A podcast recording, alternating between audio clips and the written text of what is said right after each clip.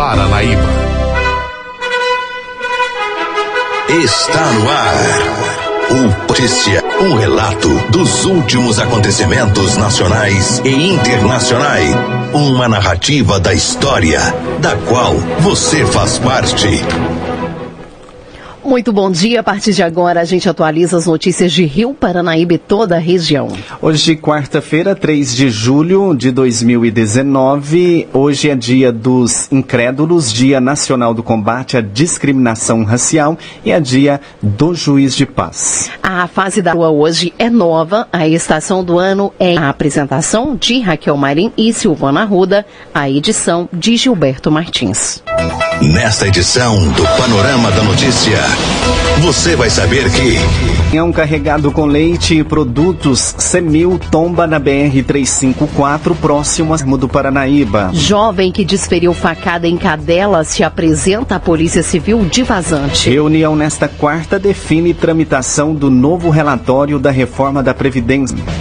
E ainda é, notícias aqui no Panorama da Notícia que você confere a partir de agora. A pessoa bem informada está a seu tempo. Está no panorama da notícia. Agora 10h34 e acordo com estados, a votação e votação pode ficar para quinta. Vamos a Brasília com Yuri Hudson. A articulação para inserir esses na reforma da Previdência já na comissão especial falhou. Nesta terça-feira, governadores, especialmente do Nordeste, líderes partidários e os presidentes da Câmara e do Senado se reuniram, mas não chegaram a um consenso. De acordo com Rodrigo Maia, do Democratas, mesmo sem o sucesso nesta etapa, as articulações continuam. Está tentando construir um comissão plenária na próxima semana, se tudo der certo. Acho que política é arte de... Os governadores cobraram contrapartidas para apoiar a reforma, como mudanças no BPZ e aposentadoria rural, atendidas pelo relator, além da votação de outros projetos que estão na pauta do Congresso. Para o líder do PSDB, Carlos Sampaio, a ausência de estados se deve não à falta de acordo. Eles não se envolvem de uma forma direta porque não têm essa força para garantir esses votos. E sem essa votação, não participam da reforma, estados e municípios estão fora. O presidente da República, Jair Bolsonaro, também sustentou que o tema agora depende do Congresso e dos governadores. Para entrar Estado e municípios, os governadores, em especial do Nordeste, de esquerda, tem que votar favorável. Eles queriam que fosse aprovada a reforma com voto contrário Na leitura de complemento de voto, o relator Samuel Moreira acatou demandas da oposição. Para o Tucano, a construção do parecer foi dos deputados. Estão ao lado do povo sentindo a importância de se alterar determinados pontos que a PEC remeteu para cá. Isso, com certeza, trabalho e convivência dos deputados com o povo. Para o vice-líder da oposição, Pompeu de Matos, o texto ainda tem divergências, mas as modificações no relatório da oposição. Não digam aqueles do governo, olha, o governo recuou, cedeu. Cedeu porque água mole em pedra dura tanto bate até que fura. Persistência, insistência, quem sabe até um tanto de teimosia da nossa parte. A votação do relatório ficou para esta quarta-feira. De Brasília, Yuri Hudson. E agora, 10h36, Moro diz há tentativas de invalidar condenações da Lava Jato. A gente confere montagem de Yuri Odson. O ministro da Justiça, Sérgio Moro, afirmou nesta terça-feira que supostas mensagens atribuídas a ele e ao procurador Deltan Dallagnol são tentativas de anular condenações da Operação Lava Jato. Ele falou aos deputados e respondeu dezenas de perguntas durante o dia. Moro repetiu que as invasões aos celulares são criminosas e, segundo ele, banquionário com objetivo claro. É que alguém com muitos recursos está por trás dessas invasões e o objetivo principal seria é, invalidar condenações da Operação Lava Jato e impedir novas investigações, o que não parece corresponder à atividade de um adolescente com espinhas na frente do computador.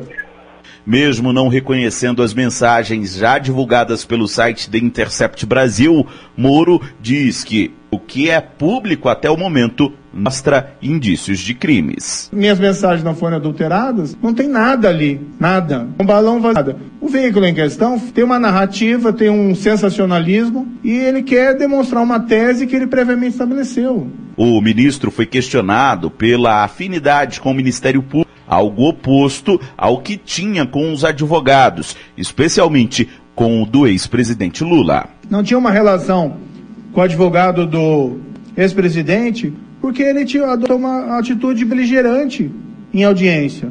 Né? Nós todos vimos, isso foi transmitido, que ele adotava aquela postura ofensiva. Opositores e governistas se revezaram para questionar ou elogiar o ministro.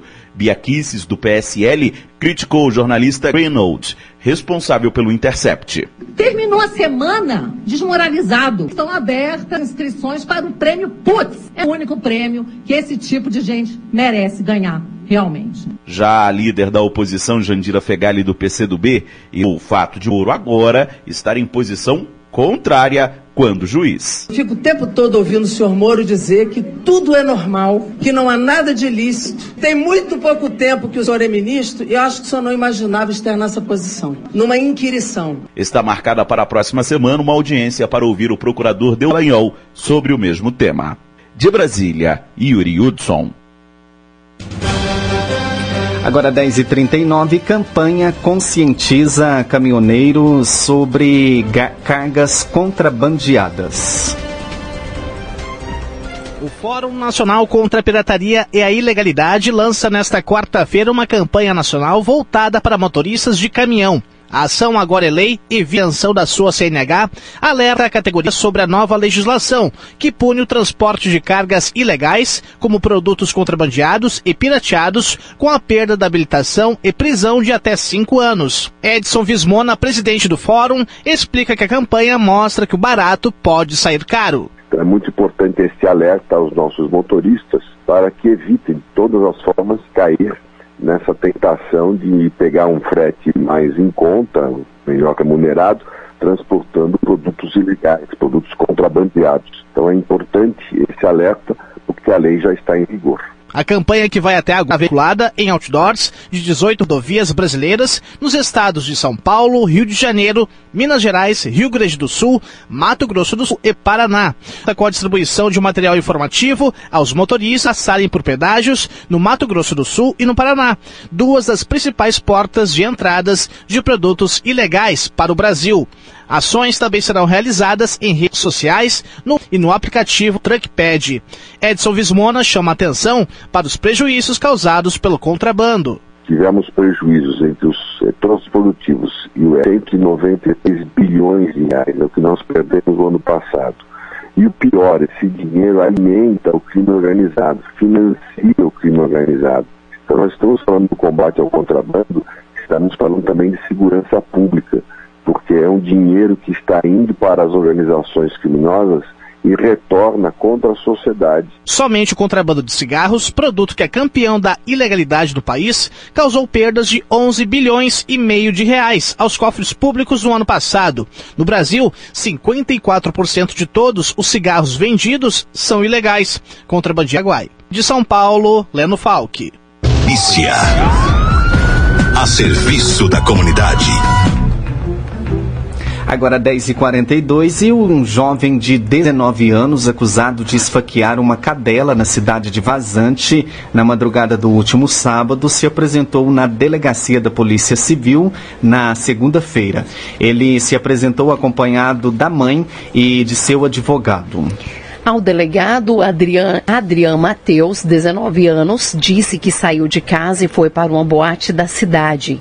Disse ao delegado que fez uso de bebida alcoólica e cocaína naquela noite, mas alegou que lembra do que fez. A área afirmou que fez uso de psiquiatros, que faz uso de psiquiátricos há mais de um ano. Ele disse ainda que tentou cometer suicídio. Na ocasião do crime, o jovem foi flagrado por uma câmera de segurança do posto de gasolina onde o animal vivia. Um inquérito foi aberto pela Polícia Civil para apurar os fatos. Posteriormente, o acusado será ouvido em audiência com o juiz. Como não houve flagrante, ele vai responder verdade. Agora 10h43. Após um pequeno intervalo, novas notícias. ONU manifesta preocupação sobre prevenção à tortura no Brasil.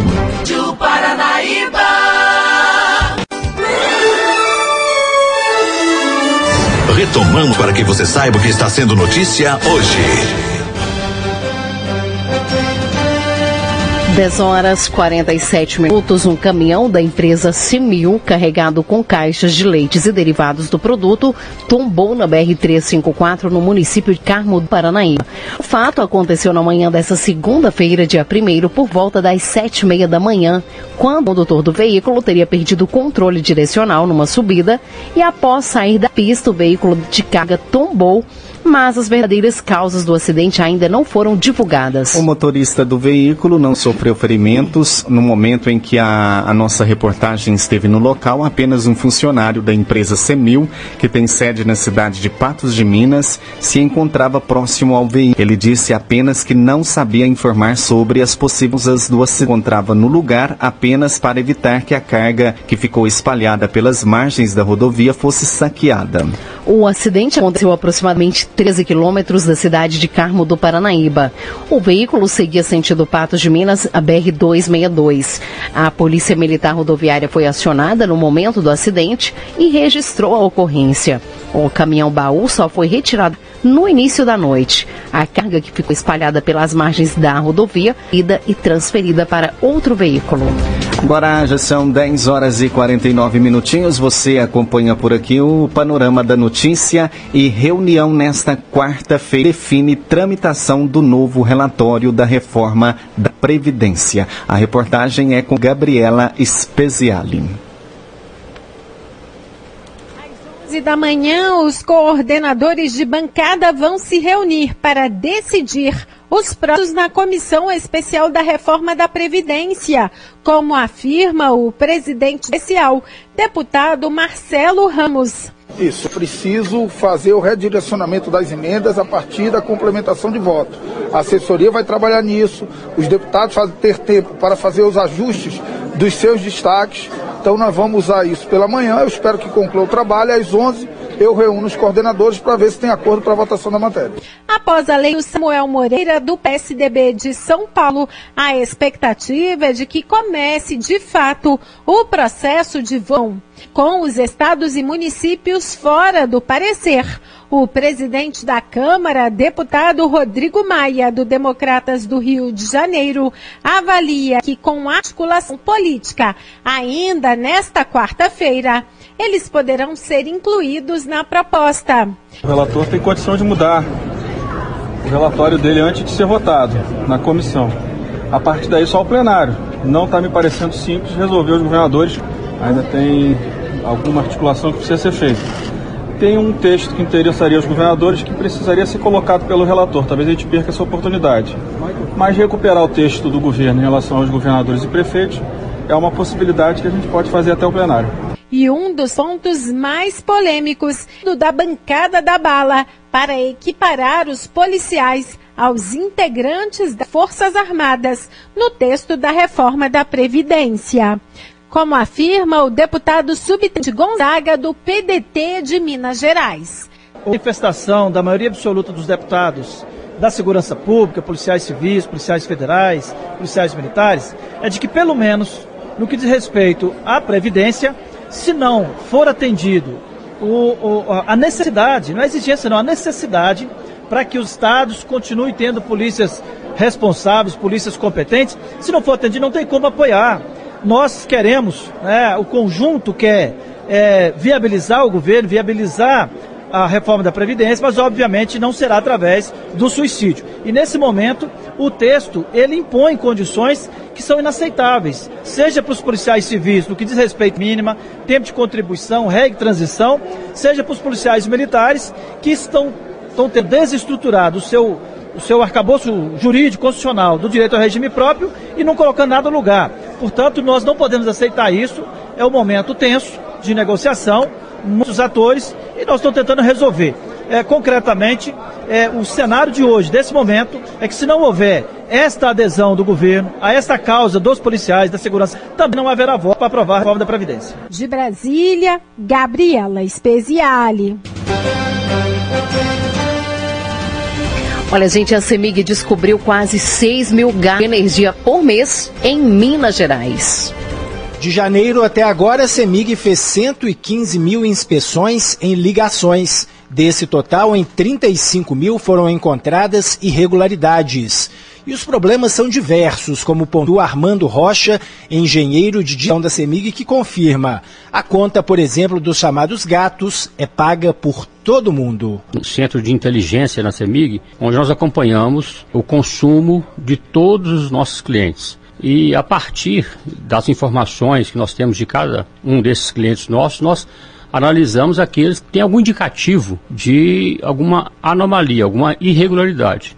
Identificado isto, nós enviamos uma equipe ao campo para fazer uma inspeção nessa unidade consumidora. Quais são os problemas mais comuns que vocês têm? É de ligações clandestinas, é de adulteração dos padrões, enfim? Problemas mais comuns que nós encontramos naqueles clientes que são regularmente eh, ligados à Arcemig, nós encontramos desvios de energia, nós encontramos alguma adulteração nos medidores de energia e também existem aquelas ligações clandestinas, que são aqueles clientes que não são clientes regulares da CEMIG. Né? Eles acessam a rede da concessionária de maneira inadequada e essa ligação é feita à revelia da CEMIG. Então esse também é um problema e a CEMIG tem atuado para combater esse tipo de irregularidade. Quem que paga essa conta dessas perdas? Olha, certamente o consumidor, né? Todos nós pagamos essa conta porque na nossa tarifa está embutido um valor reais. Qual a orientação para o consumidor que verificar alguma anomalia na vizinhança ou no prédio ou em algum local próximo aí? Quem identificar pode ligar para um dos, dos, canais de comunicação da CEMIG, o 116 por site da CEMIG, tem lá o local para você denunciar, a CEMIG garante o anonimato, do essa, essa denúncia a CEMIG vai apurar em campo. Então é importante sempre lembrarmos a respeito da segurança da própria população e daqueles também que que eh, se aventura a fazer uma, uma intervenção fraudulenta na rede da CEMIG. Né? Então, a, nós estamos falando de energia elétrica, pode-se é, ocasionar um, um choque elétrico, às vezes as pessoas que se aventuram a subir um poste para fazer uma ligação clandestina pode ter queda de altura e já tivemos casos de acidentes gravíssimos, inclusive até fatais. Repórter Rafael Nonato. Os detalhes da notícia com Alexandre Garcia o governo está fazendo uma limpeza né, necessária né, nessa mudança em que se formou aquele presidencialismo assim de coalizão ou de negociação em que se dava um ministério para um partido e aí o ministro não obedecia ao presidente e fazia o que queria do ministério, usava estatais para encher os cofres do, dos partidos, agora mudou. E, e então há, há, uma limpeza muito grande, uma que é, é tirando esse pessoal aí que aparelhou os meninos. Ainda falta muito, né? mas já saíram aí, acho que uns 20 mil. Gente que ainda não saiu do apartamento funcional é direito. Tem 35 no mínimo ainda aproveitando o apartamento que você paga com seu imposto, que eu pago com meu imposto. Mas tem mais do que isso. A história do lobby. O lobby Brasília, a Lava Jato mostrou, né? As conversas, os encontros com o ministro, ajeitando coisas, propinas, negociatas, liberação de decreto, divisória, pois está pronto o anteprojeto de um decreto presidencial feito por três ministérios, assim, a, a várias mãos, né? entregue pela Controladoria Geral da União, Presidência Pública, está tudo pronto. Lobby vai ter que ficar transparente. Quem é o lobista? Qual é a empresa que ele representa? Quem, com quem dentro do governo? Se foi em almoço, se foi no ministério, se foi na empresa pública, no jantar, se foi num passeio de lancha, se foi numa viagem paga para Paris, se, com algum presente. Isso tem que ficar muito, muito transparente. A ponto de, mais tarde, nós, cidadãos, podermos consultar no computador, num site especial da bota o nome da empresa, a gente vai ficar sabendo quantos contatos essa empresa teve com o governo e a origem disso é óbvia, né? São as investigações da Lava Jato que mostraram esse, esse costume e que todo mundo achava que isso era normal. Inclusive nós, jornalistas, eu cubro Brasília há três anos, senti que isso era rotina, era normal, mas na verdade não é. Então essa mudança está mostrando para a gente. O próprio Judiciário, o presidente do Supremo, Dias Toffoli, anunciou que em breve a relação de todas as obras paralisadas nesse país. Aí são as relações também com pagamentos, com empresas. É um país muito, muito estranho em que, por exemplo, ontem, de novo, né, um déjà vu né, na Câmara, tudo que a gente já tinha visto no Senado, interrogatório do ex-juiz Sérgio Moro, que agora é ministro da Justiça, com em produto de um crime, o crime de violação das telecomunicações está previsto na Constituição e do Judiciário, uma coisa grave, né? Então o produto desse crime serve interrogar o juiz que condenou os corruptos na maior operação anticorrupção de Brasília, Alexandre Garcia. Agora 10h59, os 10 homens presos após o ataque a banco em Uberaba já foram transferidos para outra unidade regional de Minas Gerais. A informação foi confirmada nesta terça-feira pela Secretaria de Estado de Administração Penal. Por razões de segurança, a SEAP não informou para qual unidade eles foram levados. Em coletiva de imprensa na última sexta-feira 28, o delegado Gustavo Anai contou que os 10 presos se reservaram ao direito de permanecer permanecerem em silêncio durante o auto de prisão em flagrante. Em entrevista, o ANAI falou sobre o andamento das investigações. As questões técnicas e administrativas estão sendo realizadas com prazo para finalização é, deste inquérito policial, contou. O delegado também informou que um novo inquérito será aberto para apuração e identificação dos outros participantes do ataque. As investigações serão feitas em conjunto entre a Delegacia Especializada de Investigação de Furto e roubo a banco de Belo Horizonte e a Polícia Civil de Uberaba. Sobre a via roubada pelos criminosos em Uberaba, o ANAI explicou que o Banco do Brasil ainda está fazendo o levantamento. Já sobre os 2 milhões e 500 mil reais achados na última sexta-feira de veículo que transitava pela rodovia Regis Bittencourt, na altura da cidade de registro, no interior de São Paulo, e os 4 milhões e 500 mil reais apreendidos no final de semana em um avião em Alta Floresta, Mato Grosso, a ANAI informou que está sendo apurado se os casos têm alguma relação com roubo a conta Uberaba. Caminhou conosco pelo o conhecimento dos fatos faz de você um cidadão ativo. Com a apresentação de Raquel Marim e Silvano Arruda, termina aqui o panorama da notícia.